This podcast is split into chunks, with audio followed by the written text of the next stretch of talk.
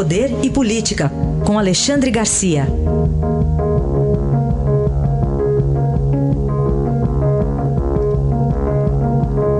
Alexandre, bom dia. Bom dia, Raíssa. Bom dia, Carolina. Bom dia. Vamos começar aqui com o presidente Bolsonaro, que novamente foi à Câmara dos Deputados para entregar um projeto na área do trânsito. Eu vi uma diferença dessa vez, viu, Alexandre? Dessa vez ele foi de carro, não foi a pé, né? Ah, pois é. E, e o assunto era trânsito. a gente pensa mais em carro do que a pé, quando deveria cu cuidar mais do pedestre, essa que é a verdade. Agora, o, como diz o, um, um jornalista amigo meu, o, o Rodrigo Fernandes, diz que nunca viu um presidente tanto no Congresso Nacional como o Bolsonaro em cinco meses, né? Eh, comparando cinco meses dos outros. Foi, foi bem menos. Mas, enfim, ele quis enfatizar as mudanças, havia prometido aos profissionais eh, da estrada, né? atende principalmente quem, quem ganha pão no asfalto, né? Eh, subindo o número de pontos para perder a carteira por ano, passa de 20 para 40, aumenta o prazo de validade, acho muito importante essa parte, aumenta o prazo de validade da carteira eh, de motorista, da, da, da, carta, como se diz aí em São Paulo, eh, para 10 anos e para o idoso para 5 anos. Eu estou vendo aqui a minha, né, que eu, que eu renovei em 2016, teria que renovar em dezembro de 2019, já estava na minha agenda aqui. Então eu, eu ganhei mais dois anos para perder dois dias, três dias na, na, renovação dessa carteira. Atende também as pessoas com menos recursos, né, que estão com a criança no carro, sem maiores informações. O carro é um, é um meio, meio de, de, transporte essencial de gente que não tem, não tem meio de, de transporte. Ah, há a advertência, mas não há a multa. Né? Além do que, dá uma, uma regulada aí nos faróis, né? envia em, em estrada de verdade não precisa o, o farol luz baixa. Agora na, nas estradas de mentirinha que temos por aqui, que tem via que vai via que vem, o carro passa meio metro do, do, do outro que vem em sentido contrário, aí precisa sim sinalizar mesmo durante o dia com os faróis. O, o relator da, da reforma da Previdência fez uma reclamação dizendo que Bolsonaro não estava dando bola para uma reunião lá, um seminário sobre Previdência, e sim para o trânsito. O fato é que Paulo Guedes estava lá e ficou mais um tempão de discussão com os deputados. Né?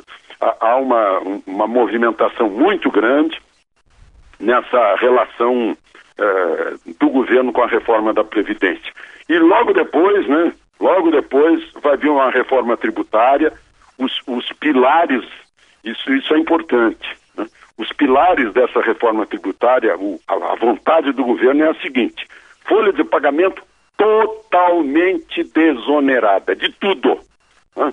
para que a pessoa, tendo um empregado, não pague por dois. Que aí a pessoa vai poder ter dois empregados e pagar por dois. Imposto único federal, sem mexer na arrecadação municipal. Imposto único federal. E, e, e uma correção de imposto de renda pessoa jurídica baixando para uns, uns 20% de carga fiscal. Né? Sendo que na pessoa física uma, uma equidade maior, uma justiça maior em relação a quem ganha menos né, e em relação a quem ganha mais. Uh, enfim, uh, foi, foi um dia bem movimentado. Bom, Alexandre, vamos tentar fazer então um balanço sobre esses primeiros cinco meses de governo Bolsonaro, na sua avaliação? Pois é, uma, parece uma maluquice, não para nunca, né? Hoje, hoje ele vai, a, a, a divisa entre Goiás e, e, e Mato Grosso, né? eu, eu, quase que disse fronteira porque eu li num jornal hoje chamando de fronteira. Né? A divisa entre Goiás e Mato Grosso são projetos dos dois governadores, o governador de Goiás e do Mato Grosso, o, para juntar os dois juntos pelo Araguaia. Ele vai lá e vai ouvir até um, um, um, um show do Chitãozinho. Depois à noite ainda vai ao jogo de Brasília e Catar no estádio Mané Garrincha. Uh, no dia seguinte vai à Argentina. Né? Uh, no dia 25 vai ao Japão na reunião dos 20. Aliás, já está no Japão, está chegando no Japão o presidente do Banco Central para uma reunião prévia entre ministros da Fazenda, dos, dos 20 e, e Banco Central. Mas se a gente der uma olhada para trás, né? nesse momento, por exemplo, estão reduzindo o número de embaixadas inúteis, só gastadoras, no Caribe e no, uh, e, na África, né? Lula abriu 60 e tantas embaixadas que hoje só dão, só dão prejuízo, mas é uma série de coisas que foram feitas aí, a medida provisória da liberdade econômica, essas medidas sobre armas de defesa, o, o fim do horário de verão, que coisa boa, outra coisa assim que eu, eu briguei muito por isso, é a volta do brasão da República para o nosso passaporte, 13 terceiro para o Bolsa Família, essa medida provisória recém aprovada no, no Senado contra a fraude na Previdência, né? Incrível que 12 senadores tenham votado pela fraude. O, a redução do número de ministérios para 22, o corte de 21 mil cargos de confiança, o, os leilões em 12 aeroportos, quatro terminais portuários, um trecho grande da ferrovia Norte-Sul, esse pacote anticrime, reforço da Lava Jato, campanhas humanitárias aí pegando adolescentes sobre mutilação e suicídio, né? O, o a dispensa do visto para países importantes aí que já aumentou o fluxo do turismo uh, estrangeiro no Brasil, a independência do Banco Central e esse monte de entrevista. Eu acho que em cinco meses nenhum presidente de toda a história do Brasil falou tanto com jornalistas, com tantos jornalistas. Só nessa só nesse café da manhã de quinta-feira, mais de 100 jornalistas. Fora as entrevistas que a gente tem visto aí. Ontem foi Ratinho, Luciana Gimenez, o Danilo Gentili, entrevista no outro domingo para Record, Silvio Santos. É, enfim, é uma, uma atividade é, que, que, enfim, compatível também com, com a idade dele e com a origem, né? Ele era paraquedista. Paraquedista é, é de uma, uma atividade incrível.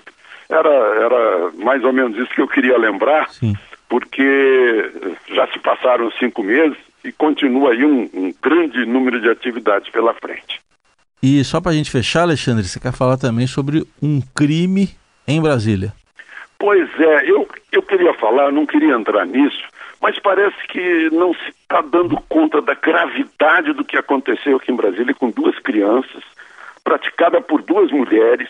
Né? As mulheres viviam juntas e, e havia duas crianças filhas de uma delas. Primeiro, cortaram o pênis do menino, um menino de nove anos, e elas próprias costuraram, uma coisa incrível. Né? A menina assistindo, a menina de oito, né? maus tratos o dia inteiro, os vizinhos denunciando, aí no fim mataram, esquartejaram o menino, botaram em mochilas, jogaram num bueiro. Uma pessoa viu e denunciou, aí elas acabaram pegando as duas que queriam se livrar das crianças, que eram um peso na, na, na relação das duas. Né? Uma, uma, de 27, outra de 29 anos, uma coisa assim. Um, um crime horroroso, horrendo, odiento. Né? E, e, a gente parece que se acostumou com esse tipo de coisa e, e, e dá muito mais importância aí. Não sei se Brasília está acostumada com isso, manchetes políticas, e a gente parece que a gente quer esconder a vergonha de ter entre nós brasileiros pessoas com essa capacidade de, de, eh, de serem cruéis. Né? Era isso que eu queria registrar aqui. Aí está, análise e também reflexão do Alexandre Garcia, que volta amanhã ao Jornal Dourado. Obrigado. Até amanhã, Alexandre. Até amanhã.